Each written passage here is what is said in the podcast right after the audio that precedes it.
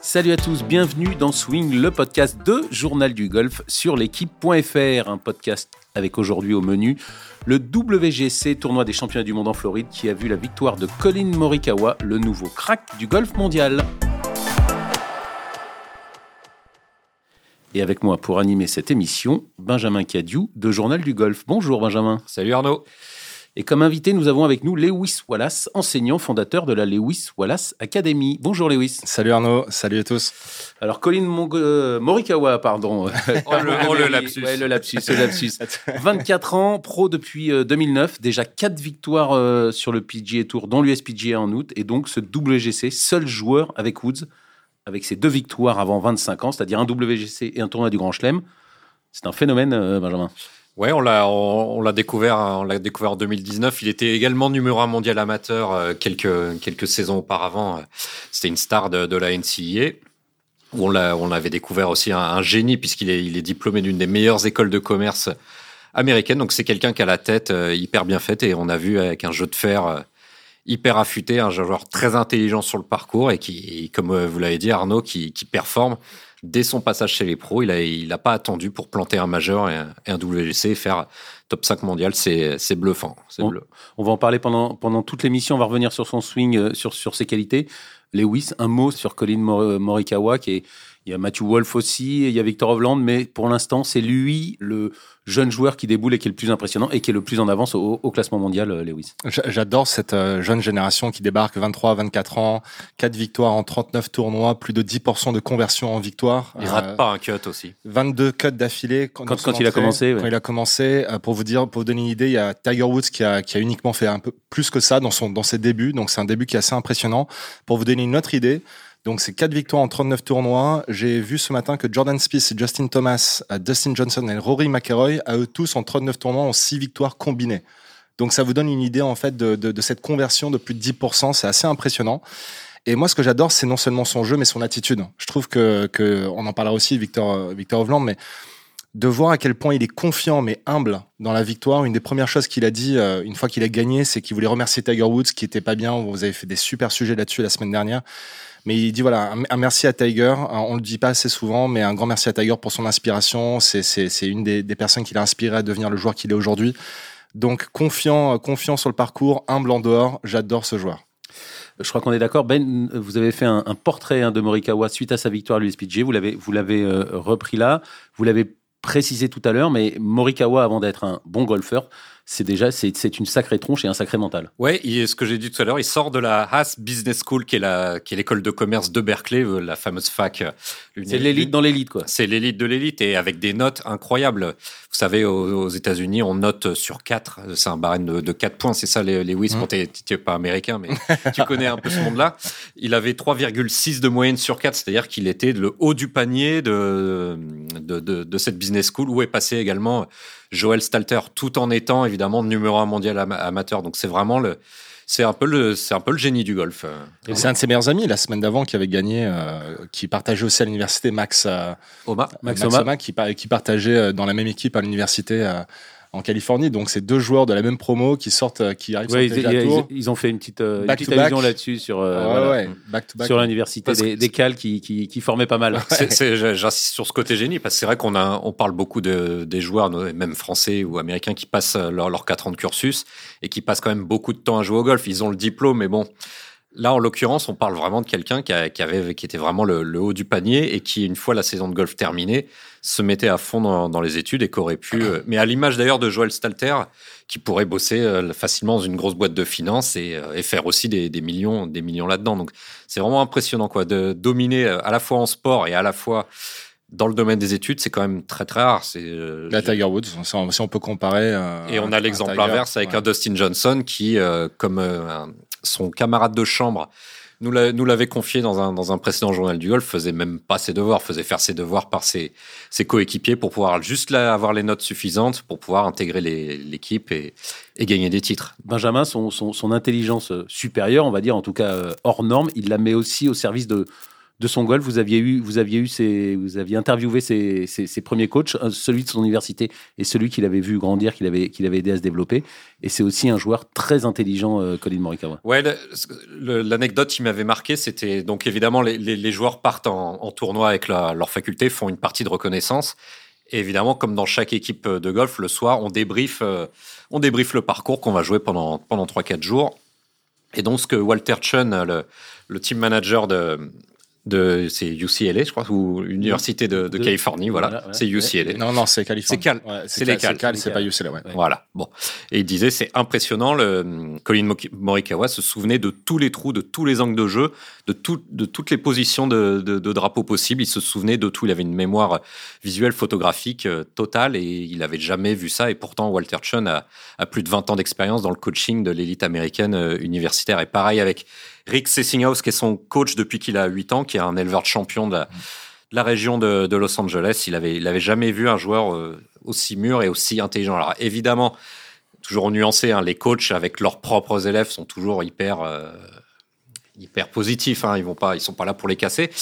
Mais bon, de toute façon, on voit qu'avec un top 5 mondial avant 25 ans et un, et un majeur sous la ceinture, euh, on voit, on voit que c'est efficace. on peut penser qu'avec ses, avec ses études, effectivement, il a quand même la tête très bien faite, donc il peut, il peut savoir l'utiliser au golf. Encore une fois, avant de venir à, son jeu, un dernier mot sur, euh, sur son mental, sur son intelligence euh, golfique. Euh, Lewis, on, c'était la première fois qu'on jouait un tournoi à Brandenton en, Floride. Les joueurs découvraient ce parcours quasiment tous. Ils l'avaient joué pour quelques-uns en, amateur. Ça peut aussi expliquer son intelligence golfique, cette rapidité d'adaptation. Ça peut expliquer sa victoire aussi, Lewis. Bah, c'est marrant parce que moi, moi qui est, je vais devenir papa cet été, donc je suis en train de beaucoup m'éduquer sur la façon de coacher pour les jeunes, hein, pour les juniors. Donc je suis en train de, je suis en train de vraiment de J'adore aller. Vous, y, vous y prenez tôt. Euh. ouais, ah bah ouais, ça, je commence très très tôt. La méthode, la méthode Earl Woods. Ouais, ouais, comme le père de Tiger. Mais, euh, mais ouais, j'ai trouvé l'article de Ben super fascinant parce qu'effectivement, en regardant un peu comment le coach de, de de Colin l'a éduqué. De, il le connaît depuis l'âge de 8 ans. Et il y a deux choses qui sont vraiment euh, assez importantes à voir dans l'éducation du golfeur jeune. C'est un, comment il s'est entraîné. Et deux, comment il, il, a abordé euh, les choses mentalement. Donc sur la, sur la partie entraînement, ce qui est assez intéressant, c'est que il a pris une approche un petit peu à la Victor Dubuisson. C'est-à-dire que il a passé beaucoup plus de temps sur le parcours que sur le practice. Donc dès le plus jeune âge, son coach l'a encouragé à aller sur le parcours, à varier les, les trajectoires de balle, à varier les différents types de situations. Et il a appris en fait à devenir un joueur de golf et pas un joueur de practice dès le plus jeune âge. Euh, quand il finissait son parcours, ensuite ça partait au putting green où il faisait des concours d'approche entre le coach et Colin qui avait donc 8 ans. Et il faisait des concours de putting, des concours d'approche. Donc pareil, toujours cette dynamique de challenge, de défi euh, qui en fait crée un esprit compétitif chez les jeunes. Euh, c'est important parce qu'il n'était pas le plus fort du groupe, ça, exactement. C'était, il était bon mais sans plus comme disait le. Et c'est là où, où c'est plus important de savoir scorer en quelque sorte que savoir swinger. Enfin, il a une technique qui est absolument impressionnante, on en parlera dans quelques instants, mais, mais pour moi, c'est plus important de développer ces habilités-là dès le plus jeune âge. On transitionne maintenant sur l'aspect mental, et là où c'est vraiment intéressant, c'est moi, le, le, moment qui m'a marqué le plus quand je pense à la jeune carrière de Collins, c'est ce fameux euh, trou numéro 16 à, dans, dans, le majeur qu'il a gagné quand il va driver à l'USPGA. Quand il drive le green. Quand il drive le green, alors que toute la semaine, il n'avait pas tenté de driver le green. Donc euh, il, euh, il, il, mettait une mise en jeu correcte, mais le dernier jour, il était, euh, vous savez, à ce moment-là, dans la partie, il y avait 4-5 joueurs qui étaient vraiment sur, la piste. Et là, il décide de prendre le driver et d'aller chercher le green en 1 et il fait eagle. Ces moments-là marquent une carrière d'une façon extrêmement positive. Ça me fait penser à des, à, des, Tiger Woods quand ils sont plus jeunes, quand ils font des, quand ils rendent des gros potes pour la victoire. Ça influence tout ce qui va se passer par la suite. Mais ça, ça n'a pas démarré à ce moment-là. Ça a démarré dès le plus jeune âge parce que le coach de Colin l'a éduqué d'une façon à pouvoir prendre certains mots et de les définir à sa façon. Donc quand il est dans une situation au 16 où il y a beaucoup de pression, eh ben en fait ça l'a excité, ça l'a pas fait peur. Et donc, quand on parle de l'aspect mental, c'est quelle est notre définition de certains mots sur le parcours? Et c'est là où on voit la différence entre les joueurs dans ces moments importants. Un joueur va voir la pression d'une façon négative, et un autre joueur va avoir la pression, la pression d'une façon hyper positive et ça va plutôt l'exciter. Ça va, ça va le pousser à faire des choses qu'il faisait pas forcément. Il, avait repéré la position de drapeau aussi ce dimanche. Absolument. Un drapeau entrée de green, si je me souviens bien, et qu'il il y avait vraiment une carotte à utiliser le driver et, éventuellement toucher. Pour sa trajectoire de balle qui a un léger fade, et mm. complètement d'accord, mais il y, a, il y, a, un gros travail de visualisation qui se fait avant quand même sur comment il va aborder les trous. Donc il y a un plan d'attaque et il y a surtout des moments dans la partie où une carrière peut se faire. Et, ça, c'était assez impressionnant ce jour-là.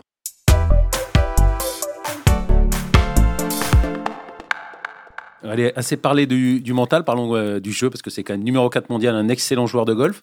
En revanche, c'est pas son driving qui impressionne le plus, contrairement à un Matthew Wolf ou un, évidemment un Bryson de Chambaud ou un, ou un Dustin Johnson. C'est plus son jeu de fer et son habileté. On vient, on vient de parler de sa créativité, forcément son habileté euh, autour des greens, euh, Benjamin. Ouais, Arnaud, j'ai j'ai regardé les stats euh, du PG Tour qui sont ultra complètes. Euh, Je vais pas toutes vous les, les raconter parce que c'est. Il a tellement y passer du temps. Oui, parce que ça, ça vous donne même euh, de quel côté du, du rough le, le C'est joueur est le dingue. plus efficace pour attaquer les greens. C'est vraiment, c'est vraiment top ce qu'ils font sur le PGA Tour. Je vous encourage à aller voir. Bref, il est numéro un. euh, la stat approche euh, to the green. Lewis, c'est une des statistiques les Mm. plus importantes. Il est huitième aussi sur les sur les greens touchés, donc beaucoup beaucoup d'occasions de birdie. Et il est donc top 5 sur le nombre de birdies euh, conclus, c'est-à-dire qu'il touche comme vous l'avez compris, beaucoup de greens. Par contre, si on, si on tape dans la driving distance, bah c'est 128e, avec moins de 270 mètres de longueur totale, c'est-à-dire qu'il prend euh, 35 mètres par, euh, par Rory et Ça te fait plaisir, ça, Arnaud, toi. hein? Je sais que toi, hein, Ah oui, ça oui, te fait bah plaisir oui, oui, d'entendre ça. Forcément, mais le, le- le golf, n'est- le golf, le golf n'est pas mort. C'est pas encore que. mais l'année dernière, on points. entendait beaucoup beaucoup parler de, de Bryson et sa distance. Et est-ce que l'avenir du golf, tu vois, c'était pas taper des, des longs drives. Et là, quand on voit un joueur comme Colin, il prouve qu'on n'a pas forcément d'être le- de- d'avoir besoin d'être le plus long pour performer au plus haut niveau. WGC est un majeur quand même pour Colin, hein, c'est énorme. On est à la radio, c'est pas facile, euh, Lewis, mais Oui. un, un mot sur son sur son swing euh, à Colin. Alors effectivement, c'est- pas facile pour les éditeurs qui nous écoutent et qui qui nous regardent pas, mais swing de Colin. euh, donc c'est un joueur de fade principalement qui va chercher beaucoup de l'argent dans le backswing. Donc sur une des choses qui se focalise énormément, c'est vraiment le démarrage de garder énormément de l'argent dans le backswing à la fois avec les fers et avec le driver. Le cut, c'est son c'est son jeu, c'est euh, c'est là, c'est ce fameux major dont je parlais euh, il y a un instant où il a fait cette euh, par rapport au drapeau qui était positionné pour sa trajectoire de balle, c'était idéal quoi. C'était vraiment il arrivé sur le sur le départ, il s'aligne légèrement sur, à, gauche, il aligne la face de club sur le, sur le drapeau. Alors, il y a multiples façons de jouer sur des trajectoires de balles. Lui, il aime bien garder les choses assez simples. J'ai envie de dire un peu à l'ancienne, où euh, quand il va jouer sur ses trajectoires, il s'aligne d'un côté, il aligne la face de club sur la cible et il swing en direction de là où il est aligné, pour faire simple. Aujourd'hui, voilà, on sait qu'avec les nouvelles données sur Trackman, c'est pas forcément euh, les meilleures façons de créer des trajectoires. Mais quand on est un joueur de ce niveau-là et qu'on joue purement sur les sensations sur le parcours, voilà, c'est c'est- c'est assez, il rend les choses assez simples et faciles. Bon, et évidemment, euh, Ben, vous vouliez. euh, Non, vous je voulais, je juste nuancer pour, le, pour la, cette notion de puissance. Effectivement, il tape pas très fort. Il a une vitesse de balle qui est bien en deçà de- des bombardiers qu'on a évoqués euh, plus tôt. Par contre, en, en revanche, en total Smash. driving, Ouais. c'est-à-dire le mix puissance-précision, il est, il est top 25. euh, il est top 25 aux USA. Et c'est aussi pour ça qu'il a bien joué ce week-end, puisqu'on avait à faire un parcours, pour une fois, qui sanctionnait les, Avec beaucoup les de mises en jeu un peu euh, erratiques ou, et avec beaucoup de dogleg. Voilà, il fallait être, il, fallait être euh, précis. Évidemment, si on parle de Morikawa, c'est parce qu'il a gagné, mais il était 83e de la FedEx Cup avant euh, ce tournoi. Il était surtout 191e avant cette épreuve au putting. Et tout a changé une semaine avant au Genesis. Il a changé sa façon de putter, il a changé son grip de, il a changé son grip de C'est putting. c'est son et- point fort, c'est son point faible, pardon, le putting. C'est pareil pour, j'ai regardé un petit peu les stats et qui vous donne toute l'efficacité du joueur à toutes les distances, 3 mètres, 4 mètres, 5 mètres, etc.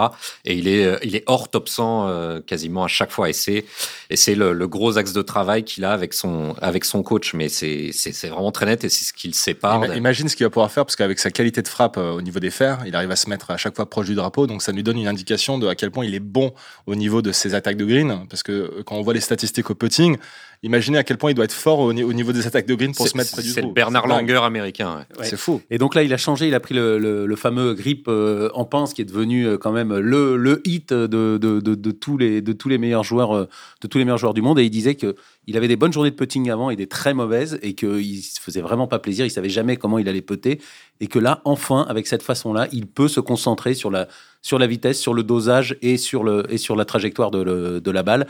Et euh, ça change tout, ça change tout. Et il est impatient de continuer à travailler euh, dans cette voie. Ça avait pas très bien marché hein, au Genesis la semaine d'avant.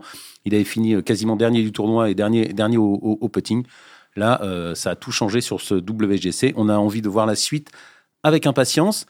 Je le disais, il était Peut-être qu'il 83. mettra plus un coup de fer quand il se mettra bien. C'est ça le golf. C'est ça, ouais. c'est là où c'est vraiment embêtant le golf. hein. Quand on putt bien, les attaques de green sont moins bonnes. Enfin, c'est, c'est, c'est fou. On verra par la suite. En tout cas, ça va vite. Je disais 83e de, de, de la FedEx. On, on le voyait pas venir. Enfin, en tout cas, on l'avait un peu oublié. Il jouait pas très bien depuis le début de, de l'année. Là, il gagne. Il rejoint Tiger avec ce fameux chiffre de deux victoires, un. WGC et, et un, et un majeur avant de 20 25 ans. On le voit déjà numéro un mondial. Ça va vite. Vous en pensez quoi, messieurs? Bah, en fait, quand on regarde ces statistiques de victoires par rapport à tous les joueurs qui ont été numéro 1 mondial auparavant, donc John Ram qui a 4 victoires en 38, 38 tournois au démarrage, numéro 1 mondial. Quand on regarde les Dustin Johnson, Jordan Spieth, Rory McIlroy, Justin Thomas, tous numéro mondial, il bat ses statistiques sur les, sur les, sur les premiers tournois. Euh, donc, il n'y a rien qui nous indique le contraire, en fait. Ça va que dans cette direction-là. Il a le jeu, il a l'attitude, il a le mental, il a tout ce qu'il faut pour devenir le prochain numéro mondial. Et moi, je serais ravi parce que je suis absolument fan de ce joueur. Ouais, Benjamin. Est-ce qu'on a déjà vu, et c'est une question que je vous pose parce que j'ai pas la réponse, est-ce qu'on a déjà vu un joueur devenir un bon, un, un mauvais putter, devenir un bon putter on peut, on peut évidemment progresser. Il y a, il y a, des, il y a des exemples concrets, mais, mais de là à passer très bon putter, même si évidemment vous allez dire que Dustin Johnson c'est pas ça, sa, sa force numéro un. Mais bon, quand, comme il drive à, 70 mètres des greens, il peut se permettre avec des cannes très ouvertes pour, pour attaquer les greens, de pas avoir forcément besoin d'un putting à, à mi, à mi distance et à longue distance efficace. Mais quand je, quand je vois ces stats au-delà, mais elles sont quasiment toutes au-delà de la 70e place, voire de la centième place, euh, une fois Peut-être que cette révolution, cette révolution, du grip peut, peut, tout changer, Benjamin. Non? Ouais, on peut, on, peut, changer les choses, mais si on a, on a chacun nos habiletés, et malheureusement, c'est quand même pas son truc le petit. Il y a deux façons de voir cette chose-là. C'est soit le, le, le, grip actuel est un sorte de pansement qui va, qui va durer pas, qui va pas durer longtemps. Voilà ou soit ça peut être une révélation. C'est ça la problématique avec le putting, c'est que des fois, euh, ou même le jeu en général, hein, c'est qu'on va trouver des petites choses qui vont, qui vont, qui vont nous donner confiance pendant un certain temps, mais on va pas forcément corriger la source du problème. Alors, je parle pas du cas de Colin parce que je le connais, je connais pas son système de putting euh, aussi bien que son coach évidemment, donc je peux pas me prononcer, mais de toute façon, il y a uniquement l'avenir qui nous le dira. C'est vrai que moi, par exemple, le putting, ça a toujours été mon point fort depuis le plus jeune âge, mais le driving pas. Et aujourd'hui, je le vois, le driving, ça a toujours été compliqué pour moi. Et quoi qu'il arrive, je sais que je serai jamais à 100% en confiance, autant en confiance en tout cas qu'au putting. Même avec un driver tightless Même Merci, avec un driver Il n'y a pas que les clubs dans la vie, hein. il y, a le swing derrière quand même. Pour terminer, euh, en tout cas sur, sur, sur Colin Morokawa, vous l'avez dit, euh, Lewis, il a, il a rendu hommage à, Tiger. Euh, beaucoup de joueurs qui ont rendu hommage à, Tiger en s'habillant en, rouge dimanche. C'était c'était sympa à voir, Benjamin. Kopka l'a pas fait. Kopkala, non, mais, moi, ça me pose, non plus, Morikawa non plus. pose aucun problème. Non, non, non, il, avait, il y en avait quand même quasiment un sur deux qui l'ont, qui l'ont fait après ce qui l'ont pas fait. un peu inutile euh, pour euh, Brooks Kopka qui s'est donc pas habillé en rouge, mais je pense qu'il n'y a pas besoin de s'habiller en rouge ou de, pour penser à quelqu'un. C'est ça, c'est que les gens ont rendu hommage à leur façon. Euh, il y a Phil Mickelson qui a, qui a dit qu'il a acheté pour la première fois de sa vie une, un polo rouge et qu'il l'a mis, mais il l'a mis en dessous de son, son, son pull noir il l'a acheté au Pro Shop juste avant, il n'y avait pas les sponsors dessus. Donc, euh. donc euh, chacun a rendu hommage à Tiger à sa façon. Euh, moi, quand j'ai vu la photo de Justin Thomas qui a dit je porte du rouge aujourd'hui, ça ressemblait à du rose. Enfin, je pense que voilà, en, réalité, chacun rend hommage à, à sa façon, mais pour moi, ce qui a été vraiment beau, ça a été les mots de Colin à la fin de ce tournoi quand il, il remercie Tiger. Ça, ça c'est vraiment la classe. Je pense que c'est à ce moment-là où on voit les, champions euh, dans leur victoire, comment ils se comportent. Ça, pour moi, c'était génial. Ah, Arnaud, vous avez porté du rouge à Fontainebleau dimanche Non, euh, non j'ai pas porté du rouge. Ah, c'est pas votre couleur. j'ai porté mon pyjama, mon pyjama rouge. c'est la couleur de Biarritz, Arnaud, le, rouge. Oui, effectivement. Allez, terminer avec, euh, avec Colin Mongo, euh, Morikawa. Je vais pas y arriver. Hein, avec, euh, avec il, se, ressemble pas trop. Tu veux qu'on en parle de Montgomery Non, non, non, J'adore ce joueur. Non, mais il a fait beaucoup d'études aussi. C'est pour ça qu'à chaque fois, je, je, je confonds. En tout cas, je fourche. Il y a un autre joueur quand même qui s'est mis en valeur et qui se met en valeur depuis un, un sacré bout de temps et qui a prouvé un mental incroyable avec un quadruple ou un quintuple bogey le le vendredi, c'est Victor Hovland euh, qui, qui n'en finit pas d'impressionner euh, les 13e, 13e joueur mondial. Lui, il n'est pas quatrième, mais euh, c'est quand même aussi impressionnant. Là, on est heureux parce qu'il est européen. Donc là, pour le coup, nous, on est très heureux parce qu'on sait qu'il va, enfin, on, sait, on espère qu'il va disputer la Ryder Cup cette année. On espère qu'il sera rejoint par Victor Pérez également. Donc, lui, c'est sûr qu'il y, y, sera. Hein. Lui, Hovland, il y sera, c'est sûr. Donc, donc pour le coup, voilà, c'est le premier joueur norvégien à avoir gagné l'US Amateur, premier joueur norvégien à jouer, à disputer le, le Masters à Augusta. C'est un joueur, je me rappelle, euh, moi c'est Butcherman en fait, euh, que j'ai entendu pour la première fois prononcer son nom il y a 3-4 ans. il a dit Victor Hovland, attention, ce joueur, ça va être un très très très grand joueur. J'ai regardé son swing à l'époque et j'étais pas impressionné plus que ça, on va dire, mais, mais je me suis dit, tiens, il doit avoir quelque chose de spécial parce que quand Butcherman se prononce en général, c'est que, c'est que le joueur a, a, vraiment un gros potentiel. Et voilà, on le voit là sur ces dernières années, c'est deux victoires sur le PGA Tour un joueur encore une fois qui a une attitude extrêmement joyeuse en dehors. J'adore en fait moi de voir cette jeune génération de joueurs 23-24 ans qui sourient énormément sur le parcours et en dehors et qui savent bien. Il y a une, il y a une attitude que j'adore chez les jeunes joueurs. Et, et puis Victor a, a vraiment tout ce qu'il faut pour arriver dans les, euh, dans les 10 premiers jours au monde. Il est actuellement 13e, il me semble. Ouais, c'est ça, si je me trompe, 13e, c'est ça 13e.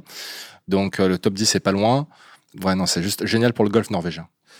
Benjamin, euh, vous allez parler quand même de, de, de la Ryder Cup, ça va vous faire plaisir. Je vais aller dans votre sens. Ça part pas très bien pour les Européens parce que en dehors d'Ovland, il y a quand même pas grand monde qui apparaît sur le vieux continent, alors Ouais, que y a, il y a on les l'a quatre dit. majeurs qui arrivent. Hein. C'est évidemment sur, sur qu'on va avoir- on va revoir des noms. Il y a, il y a- il y a des joueurs comme Henry Stenson qui ont un petit Henry Stenson qui ont un petit peu de mal depuis quelques temps. Mais c'est Ouais, des, des joueurs qui, je suis persuadé, vont, vont se réveiller en majeur Enfin, c'est- pour aller chercher même- une wildcard. Pour l'instant, vous allez être content. hein. Vous qui aviez, qui avez prédit hein, à, à juste titre une déroute européenne en, en 2018, hein, une, une raclée, ce serait peut-être terminé non, le non, samedi. non, vous aviez, vous, vous aviez fait Pour les Américains, t'as dit ça Vous, Bah vous oui, oui, penser T'as à dit que les Américains. c'est- bon. à ouvrir euh, des vieux tiroirs. Attends, t'as dit que les Américains allaient foutre la raclée aux Européens Mais enfin, c'était pas le seul. Il y en avait plein à l'époque. Il y en avait je même voyais qui- une victoire américaine. il y en avait même qui disaient que C'est pas les joueurs qu'il faut regarder. C'est le parcours qu'il faut regarder. C'est pas les joueurs. Oui, non, enfin là, ça va jouer aux États-Unis. Enfin, Ouais, bien sûr. C'est là, où ça va différent. Mais moi, il y a dans les cinq ans. premiers mondiaux, il y a, Oui, il y a que oui. il y a que John Ram et il y a Dustin Johnson, euh, Justin Thomas, Oui. Colin Morikawa donc et Xander Schauffele, donc quatre quatre américains. Après de, de 6 à 10, il y a Hatton et McIlroy. Bon, Hatton est un peu plus jeune quand même, mais bon, euh, McIlroy, même s'il n'est pas pas très âgé, ça fait longtemps qu'il est là. Il y a Cantley, Reed et Webb Simpson. Et après, euh, en suivant, il y a que Hovland face à deux Chambeau, Kopka, Fino et Scheffler. Ça fait 11 Américains dans les 15 premiers mondiaux. Ouais. On est encore loin de la Ryder. je, vois, je vois toujours une victoire américaine, mais assez serrée parce que Ah bah, de toute façon, maintenant, je pense que vous allez moins vous mouiller qu'il y a deux ans quand même, Benjamin. Vous avez appris. Je ne Bah, suis pas votre ex, euh, mais vous avez appris. Alors moi, je vais, moi, je vais me mouiller. Je vais dire que les États-Unis cette année vont la remporter. J'avais dit que les Européens allaient gagner il y a deux ans. non, mais là, c'est quand même impressionnant, quand même. 11 Américains dans les 15 premiers. Il y a, il y a, il y a Ouais, mais ça, on a l'habitude. On a l'habitude. Tous les plus gros tournois sont aux USA, donc c'est normal que les Américains soient devant. Ils sont aussi plus nombreux. C'est un peu la, la méthode chinoise. C'est juste, juste que le parcours est très au nord des, des USA et que ça va se jouer, si je dis pas de bêtises, dernier week-end de septembre, voire 1er octobre. Et euh, il est là, il peut faire quand même très très froid. Et c'est un parcours qui est pas, qui est évidemment pas type Lynx. Mais euh, c'est pas, sera pas forcément un parcours pour, pour bombardier. Et donc la météo un peu fraîche et le, le parcours un petit peu à, à l'européenne, un petit peu, un petit peu nordique, me fait dire que ça, ça pourrait quand même bien se passer pour, pour l'Europe. Ça dépend, c'est le public. On, on a une confirmation qu'il n'y a pas de public ou pas? Mais Non, on non, sait c'est pas encore, on sait pas encore, C'est- mais- je, je pense que ça sera réduit s'il y a du public. Non, mais il y en aura. Il y en aura public en moins. ouais. Encore une fois, ils ont dit qu'il n'y avait pas de Ryder sans public. Bon, là, de toute façon, ils la feront quoi qu'il arrive, je crois, mais ils prendront quand même. Parce que le, public, c'est toujours le, le, le jour supplémentaire hein, qui va aider son équipe. Et là, pour le coup, aux États-Unis, on sait à quel point c'est difficile pour les Européens d'aller s'imposer aux États-Unis. On l'a vu par le passé avec le public. Donc, pour le coup, ça, ça peut être un- une énorme influence sur, euh, sur les résultats de la fin de la semaine. Allez, pour conclure sur ce WGC, j'ai j'ai juste évoqué euh, McIlroy, encore pas loin, mais encore Hmm. pas vraiment euh, dans le coup. Il était avec Patrick Reed. Est-ce que, est-ce que ça l'a déstabilisé Un avis sur, euh, sur Rory Lewis? Pourquoi il est. Voilà, il est plus, il arrive plus à, à se mêler est en- à la lutte, est à la victoire de putter, régulièrement. en ouais. tout cas. Je le vois changer de putter de temps en temps. Je, crois, je, je, je sais via, via TaylorMade qu'il cherche beaucoup le putter idéal et ça fait quelques saisons que ça dure. Bah, de toute façon, il a encore raté 2 mètres dès le green, euh, Ah. dès le green, dès le green du 1 euh, le dimanche. De toute façon, son problème, son problème, il est là. Moi, ça fait longtemps que j'en parle, mais bon, j'ai arrêté d'en parler parce que à chaque fois, je me fais, euh, je me fais, euh, je me fais détruire. Mais euh, Lewis, un avis sur sur McIlroy, qu'est-ce qui lui manque pour redevenir numéro 1 mondial ou, ou pour recommencer à mettre la pression au, au Morikawa, au Dustin Johnson ou, ou au DeChambeau et à de, de nouveau être un, un, un facteur, un des meilleurs joueurs euh, du monde et un, un, golfeur dominant, en tout cas qui gagne. Ouais, c'est ça. En fait, le problème avec ces joueurs-là, c'est qu'ils sont tellement bons que lorsqu'ils font une saison où ils gagnent pas, ou en tout cas ils font des résultats que beaucoup de joueurs peuvent considérer exceptionnels, parce que quand on voit les, ces résultats en 2020, enfin peut-être que Ben peut me sortir les statistiques, mais Pas du tout. il fait plus, il fait, il machine. hein. il fait, il fait beaucoup de top 10, top 15. Enfin, J'ai regardé ses statistiques ce matin. Enfin, je crois que j'ai vu un cut loupé sur les 12 derniers mois. Donc, il est très régulier au niveau de son, son scoring, ses performances. Il lui manque le petit truc pour, pour, pour vraiment euh, passer à l'étape supérieure et gagner le tournoi. Et puis, moi, je pense qu'avec les premiers majors de l'année, ça va justement, il va arriver sur une transition où il va, ça va, enfin, si, si, si, si je le vois gagner, je le vois gagner au Masters. Euh, c'est le seul tournoi qui lui manque pour euh, compléter le, le, le Grand Slam. Donc euh, là, pour le coup, ça serait super sympa de, de, de, de le voir euh, conclure à ce moment-là. Mais, Ouais. mais c'est, c'est le- encore une fois, je reviens là-dessus parce que c'est un joueur qui est exceptionnel. Donc quand on voit les, quand on voit Mais c'est pour sur, ça, justement, papier, on attend ouais, des ça. résultats on, exceptionnels attend des victoires. C'est ça, c'est ça On le truc, c'est qu'en fait l'attente est tellement grande. Il a gagné des, des, des US Open avec des, avec des grosses marges. Enfin voilà, on attend, il a dominé, il a, Ouais. il a plusieurs, plusieurs majeurs, il n'a pas gagné depuis longtemps. Il n'est pas en encore revenu à sa grande époque où il avait justement gagné le, le majeur avec beaucoup de coups d'avance. mais c'est quand même un joueur qui est très, très, très dangereux dans les grands tournois. Donc moi, j'ai hâte de voir le Masters, euh, voir ce que ça va donner. Allez, pour terminer sur ce WGC, on avait un joueur français. Euh, Victor Pérez, un bon premier tour, et puis après, euh, ça a été beaucoup plus dur pour le, pour le français Lewis. Alors, j'ai j'ai pas trop su, on l'a pas trop vu à l'écran, hein, Victor Pérez avec les images américaines. Hein, encore une fois, on préfère préciser parce qu'on sait que sur les réseaux, c'est pourquoi on voit jamais les joueurs français, mais en fait, c'est parce que c'est pas c'est pas les Français qui décident si on voit les images, c'est les Américains. Et là, pour le coup, on a on l'a pas beaucoup vu euh, à l'écran, mais ce que je sais, c'est que Victor est vraiment très très très bien entouré. Il se prépare d'une façon extrêmement professionnelle à une élite mondiale. Hein. Il est vraiment euh, en termes de préparation, il il est là, il est là pour intégrer euh, la meilleure position possible dans le ranking mondial. C'est un joueur que j'espère voir à tout prix dans, le, dans la Ryder Cup en fin d'année. Il y était l'année dernière, il aurait été dans, dans l'équipe de la Ryder Cup. Il est toujours euh, qualifié automatique. Il est toujours qualifié automatique. Je pense qu'il lui manque la, la, la, grosse victoire. On sait qu'il est. En fait, c'est ce qui est ce qui est génial, c'est qu'on sait qu'il est capable on le voit, on le voit jouer et, euh, et en fait, il lui manque le, le, cette victoire-là qui va vraiment le propulser sur un niveau mondial euh, impressionnant. De toute façon, on va avoir la chance de le voir encore cette semaine. Il joue le Arnold Palmer Invitational, il joue après, il enchaîne avec le, avec le player cette année, donc il, il a fini au-delà de la 50e place au WGC. Mais on va avoir l'occasion encore de le, de le voir se confronter aux, meilleurs joueurs du monde et d'affronter le, le PGA Tour. Il l'a encore dit, euh, il l'a encore dit cette semaine et petit problème de vitesse euh, sur les greens, hein, comme il le dit. Il faut s'habituer aux greens américains qui sont plus rapides que les, que les, que les greens européens. Hein, c'est un des plus gros travailleurs que j'ai vu euh, sur le circuit. Pas, pas que français, hein, mais vraiment euh, sur, sur tous les continents. Et puis, il est, il est vraiment, encore une fois, très bien entouré. Donc, je pense qu'il lui manque pas grand-chose pour, pour soulever un, un gros trophée dans l'année 2021. Allez, euh, avant de, de, se quitter, euh, c'est terminé pour ce, pour ce WGC, mais Benjamin, vous avez souhaité revenir sur un tweet de mon ami, de mon meilleur ami euh, Nick Faldo, qui s'est payé euh, Ricky Fowler, euh, l'américain, en grosse difficulté pour se qualifier pour le, pour le Masters après 10 qualifications consécutives à Augusta, où en plus où il avait plutôt pas mal joué. Il est actuellement 65e mondial euh, Fowler avec une saison 2020 compliquée. Il est sorti du top 50 mondial juste à la fin de 2020, ce qui l'a empêché d'avoir la qualification automatique qui est donnée aux 50 premiers mondiaux à la fin de l'année euh, qui précède, euh, qui précède le Masters. Et donc là, il est au-delà de la 50e place. Donc il faut qu'il revienne dans les 50 avant ou qu'il gagne sur le PGA Tour avant avril. Et évidemment, dans ces cas-là, quand il y a un homme blessé ou un homme à terre, qu'est-ce que fait Nick Faldo? Eh ben, il arrive et bim, il tape dessus. Et il tape dessus. Allez, racontez-nous, euh, Benjamin, ce qui s'est passé. Bah, là, vous m'avez bien coupé l'herbe sur le pied, Arnaud. Merci beaucoup. Vous avez tout raconté. Non, euh, non pas tout. J'ai pas donné le tweet. Ah, ah, le fameux tweet. Bah, donc Nick Faldo, c'est donc c'est fendu d'un tweet. C'était hier soir.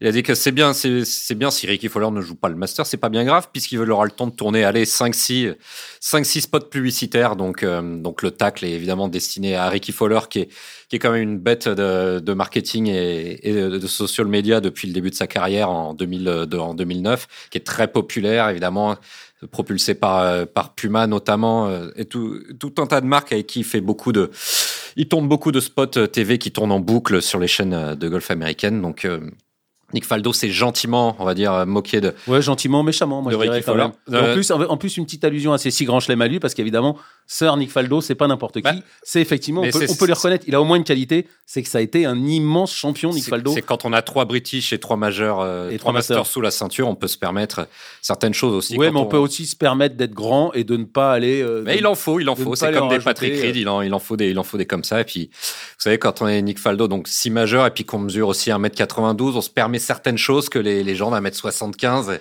et qu'on pas de majeur ne, ne, peut pas se, pas, se permettre. Ne me regardez pas comme ça. Non, non, non, mais c'est comme, c'était comme, euh, non, non, c'est comme euh, la, fameuse phrase euh, des tontons flingueurs quand les, quand les grands costauds l'ouvrent, les, les petits. ceux de 100, 100 et quelques kilos voilà, parlent, ceux de 60 kilos se taisent. C'est ça. Un avis, Lewis, sur, sur cette sortie de, de Nick Faldo, qui encore une fois manque de, manque de classe, hein, mais ça a été le pire capitaine de l'équipe, euh, de l'histoire de l'équipe européenne. Je le redis encore une fois, immense champion Nick Faldo, mais un tout petit homme. Il l'avait prouvé en étant le pire capitaine de, l'histoire de l'équipe européenne.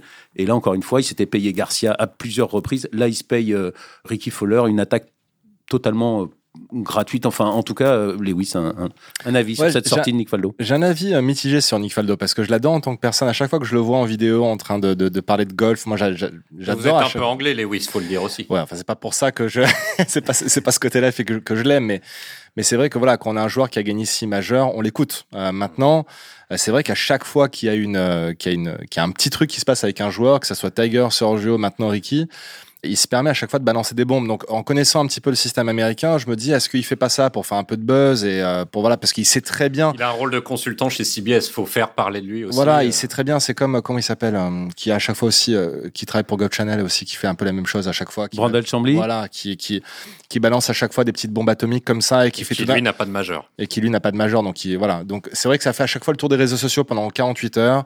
Après ça se calme. Faut faire attention qu'ils se brûlent pas les ailes avec les joueurs parce que ça, ça, ça- je sais qu'après les joueurs ils aiment pas ça. Les Ouais, joueurs- de toute façon, ça fait un bout de temps, et notamment les joueurs européens, encore une fois, que Nick Faldo, euh, ils lui ont tourné le dos. mais Mais il a il, l'habitude il de a, pas besoin d'être ami avec les Ouais, joueurs. Il- non, non, De toute façon, il s'était déjà fâché avec la presse anglaise pendant, et britannique pendant toute sa carrière. Donc, de toute façon, Avec Faldo. son fameux, je vous remercie du fin fond de mon. Ouais. Hein. Ouais, il en a fait, il en a fait un paquet de toute façon. Juste pour revenir quand même, effectivement, Fowler, ce n'est que 5 victoires sur le PGA Tour, mais c'est quand même quasiment 10 ans dans le top 50 euh, mondial. Il vient juste d'en sortir. Il avait passé peut-être quelques semaines en dehors du top 50 mondial. Très souvent dans le top 20, euh, plusieurs, euh, quasiment aussi 10 ans dans le top 20 mondial. euh, Ricky Fowler, quatrième mondial en 2016. Donc effectivement, ça Ouais. manque un peu de victoire. C'est peut-être un petit produit marketing de Puma, mais c'est quand même un sacré, un sacré joueur de Ah bah golf. non, et il y, a on peut pas beaucoup dire- de- il y a beaucoup de jalousie dans, dans- dans tous les commentaires qui ont été faits sur lui tout au long de sa carrière. Quand on voit les performances, Ben me l'a dit tout à l'heure, c'est c'est top 5, euh, top 5 sur 4 majors dans, sur une année. C'était 2014 ou 2013 tu me... Euh, 2014. C'est Ouais. une, c'est une bonne, euh, Ouais, une bonne année. Bon, bref, on s'en fout. C'était une année où il avait fait 4 top 5 dans l'année.